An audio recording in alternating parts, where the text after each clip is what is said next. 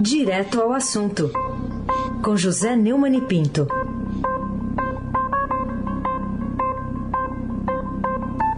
Oi, Neumani, bom dia.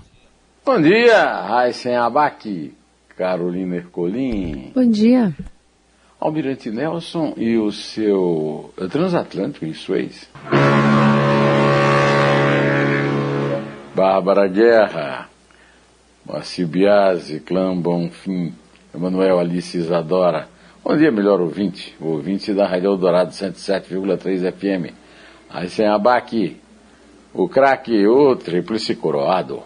Vamos lá, vamos seguir num assunto aqui agora com você, Neumann, que a gente está falando desde cedinho aqui no Jornal Dourado. O governo compra vacina indiana por preço mil por cento mais alto. O que, que você diz dessa manchete com a partir de documentos que foram obtidos pelo Estadão?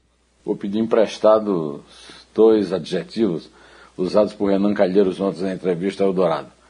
É um caso escabroso protagonizado por dois atravessadores, o, o que ganhou o dinheiro, o, o, dono do laboratório, e o presidente da República, né? É, revelado por documentos do Ministério das Relações Exteriores, é, encaminhados à Comissão Parlamentar de Inquérito da Covid-19, neste dia em que o Arthur Lira disse que é, a, o, o impeachment do Bolsonaro é um sonho, é uma fantasia, não tem nada de concreto. Júlia Afonso, na sua reportagem de hoje no, no Estadão, está mostrando que o Arthur Lira está um pouco otimista. É, agora, um otimismo que reflete diretamente na sua é, inércia a não andar, a não pôr para andar é, mais de 100 processos de impeachment contra o Bolsonaro por coisas como essa, escabrosas, com atravessadores. Né? É, a, a compra é, escabrosa, né, se deu pelo preço mais alto, antes que a Anvisa né, autorizasse a, a, a, aplicação da vacina a um preço é, de, de ouro, né, um preço altíssimo, e numa rapidez é, fantástica. Né? É, na, na, reportagem da Júlia está lá, né? a, a Pfizer negociou 330 dias com o governo brasileiro. A AstraZeneca, 123. Sinovac, 154. Janssen, 184 dias. E a Covaxin, 97. Foi prevista uma entrega em maio, mas uh, não chegou nenhuma dose até agora. Né? E apesar do Arthur Lira estar na defesa, repetindo as grandes atuações do Luiz Pereira no Palmeiras, do, do do Raíssen Abac, é, como dizia minha avó, cada dia sua agonia. Um vexame atrás do outro e que tem resultados bastante deletérios para a imagem do Bolsonaro e para a, a imagem do Brasil no exterior, que está sendo tratada da piores, é, com as piores expressões, apesar de não se usarem os palavrões que ele, aos quais ele recorre, né, Carolina Ercolim tintim por tintim. Pois é. Vamos falar também sobre é, a forma com que o Bolsonaro está reagindo aos atos do final de semana, queda de popularidade. Estava bem nervoso quando conversou com uma repórter que o questionava sobre o uso de máscaras. É, a Laurene Santos, é isso? Repórter da TV Vanguarda. Laurene Santos.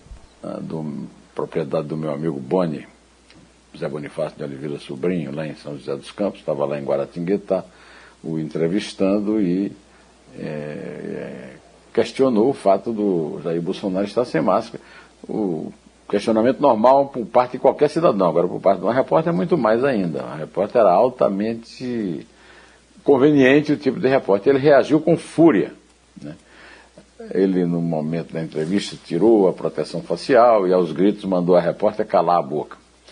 É, eu quero aqui registrar mais uma vez o comportamento deplorável da senhora Carla Zambelli, que conforme a narrativa aqui da Carolina, retirou a máscara eh, também eh, solidarizando-se com o canalha que a preside, né?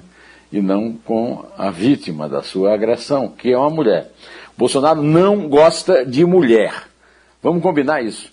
Não estou dizendo nada a, a, não ser a verdade. Não gosta de mulher porque ele é covarde.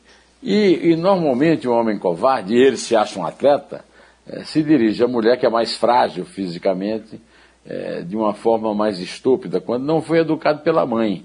Isso nós devemos é, questionar a mãe dele. A mãe dele não o educou como se educa um, uma pessoa normal. Ele é um anormal é, no seu tratamento com as outras pessoas e, e também com, em específico com as mulheres, porque ele não gosta de mulher. Fazer o quê? É, está constatado, não apenas nessa, é, nessa é, nesse. Estou sem máscara em Guaratinguetá, está feliz agora? Você está feliz agora? Ele se dirigiu à repórter e a Organização Mundial de Saúde diz que tem que usar máscara, né? É, essa Globo é uma merda de imprensa, vocês são uma porcaria de imprensa, cala a boca. É Bolsonaro no exercício do mandato. É, graças à CPI, nós sabemos de muitos crimes que ele cometeu no exercício do mandato. Esse tipo de comportamento dele, ontem, em Guaratinguetá, mostra que ele certamente sabe muito mais. Viu, Raíssen Abac, o craque? Pois é. Então a fúria pode ser que. vai ver que a fúria é a máscara para o medo, então. Queria que você falasse também é, sobre outro assunto que a gente abordou há pouco aqui com o secretário municipal da Saúde de São Paulo, Edson Aparecido. Hoje, sem estoque, a cidade de São Paulo, para a vacinação, suspendeu a vacinação. Ele anunciou já a retomada para amanhã. Bom, em primeiro lugar, eu quero cumprimentar aqui a Rádio Eldorado, que conseguiu esse furo, o secretário da Saúde de São Paulo, Edson Aparecido, uh, anunciou aqui pelo nosso microfone, em entrevista ao, ao Heisen e à Carolina, a excelente notícia é, de que a, a, a, partir de amanhã a distribuição interrompida voltará hoje, porque as, as doses, enfim, chegaram. Né? Mais uma falha do Ministério da Saúde na entrega das doses. É um absurdo, porque me lembra aquela entrevista que o Luiz Mendetta me deu é, que saiu aqui, eu publiquei aqui no blog do Neumann e no portal do Estadão, em que ele é, definiu a vacinação no Brasil como aos soluços. E eu até brinquei com ele, disse eu prefiro a conta-gotas. É, na, quando, na reportagem do Estadão sobre a paralisação, felizmente já é, é, interrompida, foi interrompido foi interrompida a imunização e agora está sendo interrompida a paralisação. Amanhã nós já teremos de volta a vacinação normal da primeira dose. É, também foi anunciada uma suspensão em Campo Grande, Florianópolis e Aracaju. Três, três outras capitais. A respeito dessa, nós não temos informações. O que é certo é que tudo isso aconteceu no dia da nota ufanista imbecil que o general Luiz Eduardo Ramos, chefe da Casa Civil do governo federal, usou para comemorar a vacinação, em vez de lamentar as 500 mil mortes. E quero lembrar que na mesma ocasião o secretário de comunicação, imagine só, o, o, prof, o genro profissional é Fábio Faria, é, fez um, uma observação absurda e depois foi para a TV, lá na Globo News, se defender para dizer que foi mal interpretado. Não foi não, não foi não, meu filho. Você não foi mal interpretado. Você é uma má interpretação, um mau intérprete, é outra coisa. Carolina Ercolim, tintim por tintim. É, bom, lá também ele foi confrontado com os fatos, né? É importante esse papel da imprensa. Vamos falar um pouquinho sobre a ampliação da isenção do imposto de renda. O governo quer taxar dividendo, uma outra chamada importante aqui do Estadão na área da economia. O que, que se pode dizer sobre esse cumprimento de uma obrigação com o aumento da carga tributária? É, é uma velha tradição de todos os governos, não é um caso específico do Bolsonaro, a diferença é que o Bolsonaro usou isso na campanha para dizer que não aconteceria com ele, e já aconteceu, é de não fazer a correção do, do, do, da dívida do imposto de cada cidadão para é, reduzir, é, aliás, para aumentar o número daqueles que, ficam, que são isentos. Agora, nas proximidades de novas eleições, ele resolveu mandar o Paulo Guedes fazer o óbvio, né? que é, é aumentar a faixa de isenção, e para isso, como a situação é, de arrecadação não era grande coisa, mandou é, fazer é, uma. aumentar uma, essa correção, né? que ela, ela passou a ser feita graças a uma cobrança do lucro, um aumento na cobrança do lucro, ou seja, foi aumentada a carga tributária, a isenção é justa, sempre foi adiada, adiada para não derrubar a arrecadação, mas o efeito eleitoral é duvidoso, porque a compensação vai gerar um aumento de, de imposto. Então fica, como se diz lá em Mogi das Cruzes, elas por elas, né? Porque lá em Mogi das Cruzes não tem, assim, esse pessoal que odeia tanto mulher, né? Elas por elas, é uma expressão que beneficia o, o gênero feminino, Raíssen Abac. Muito bem. Às vezes a gente fala outros 500, isso são outros 500 também. É, queria que você falasse, já que está falando de imposto, né? Você falou de imposto, então são outros 500. Queria que você falasse sobre a autorização da Câmara. Foi ali na, na bica né, do prazo venceu, o prazo da medida provisória venceria hoje. A Câmara autoriza a privatização da Eletrobras. 258 votos a 136. O texto base torna viável a privatização da Eletrobras, mas na verdade autoriza é uma, é uma capitalização, né? Foi feita uma votação em separado e os deputados rejeitaram por 394 a 2 as sete emendas propostas pelos senadores e que foram excluídas é, pelo relator. E depois analisaram os chamados destaques que tinham por objetivo modificar o conteúdo da MP. Né? O, o governo poderá então dar seu prosseguimento. Agora, eu continuo dizendo assim, eu sou a favor da privatização da Eletrobras. Do jeito que está sendo feita, não. Aquilo não é uma privatização, aquilo é um, é um compadrio, como definiu muito bem o meu amigo eh, Fernando Gabeira, é, um comentário que fez na televisão. Né? Ela passa a ser uma espécie de bandeira do Paulo Guedes para ficar no governo. Então, no fundo, ela só tem essa grande função de deixar o Paulo Guedes no governo, dele não ser abatido pelos seus inimigos lá dentro e no Congresso. Né?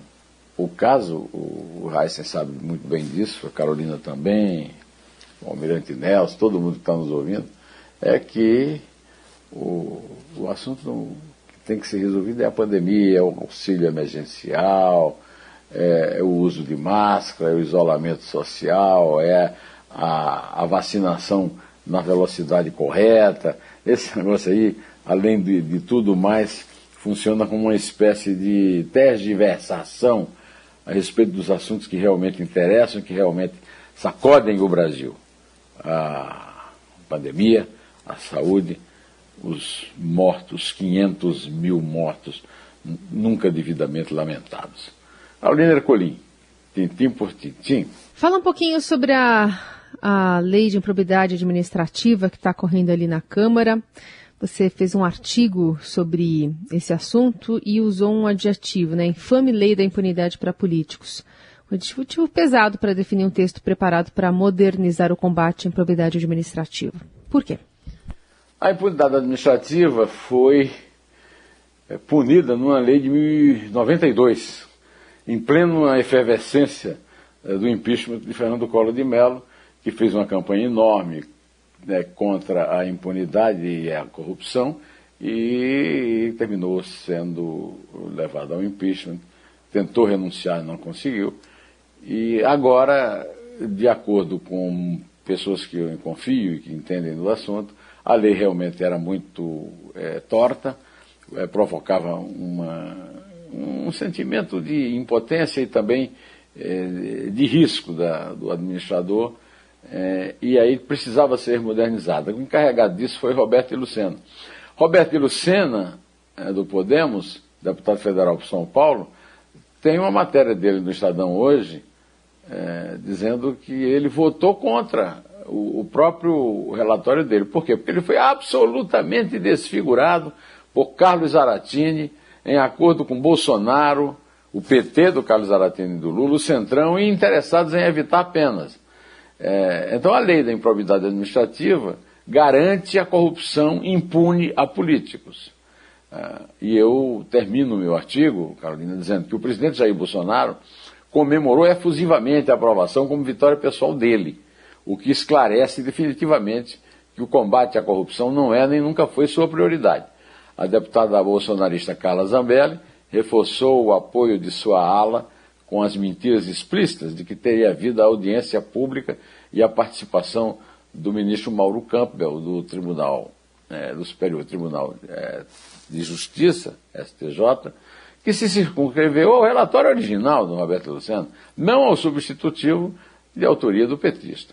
Aí tem uma declaração aqui do Arthur Lira. Foi discutida a exaustão e chegou aqui hoje com muitas sugestões, mas recebeu críticas de novo, aqueles chavões que geralmente as pessoas usam para querer denegrir, criar versões, que é tudo que esta casa não permitiu este ano e nem irá permitir, chamando esta lei de PL da impunidade. É um erro, disse o presidente da Câmara, Arthur Lira, líder do Centrão.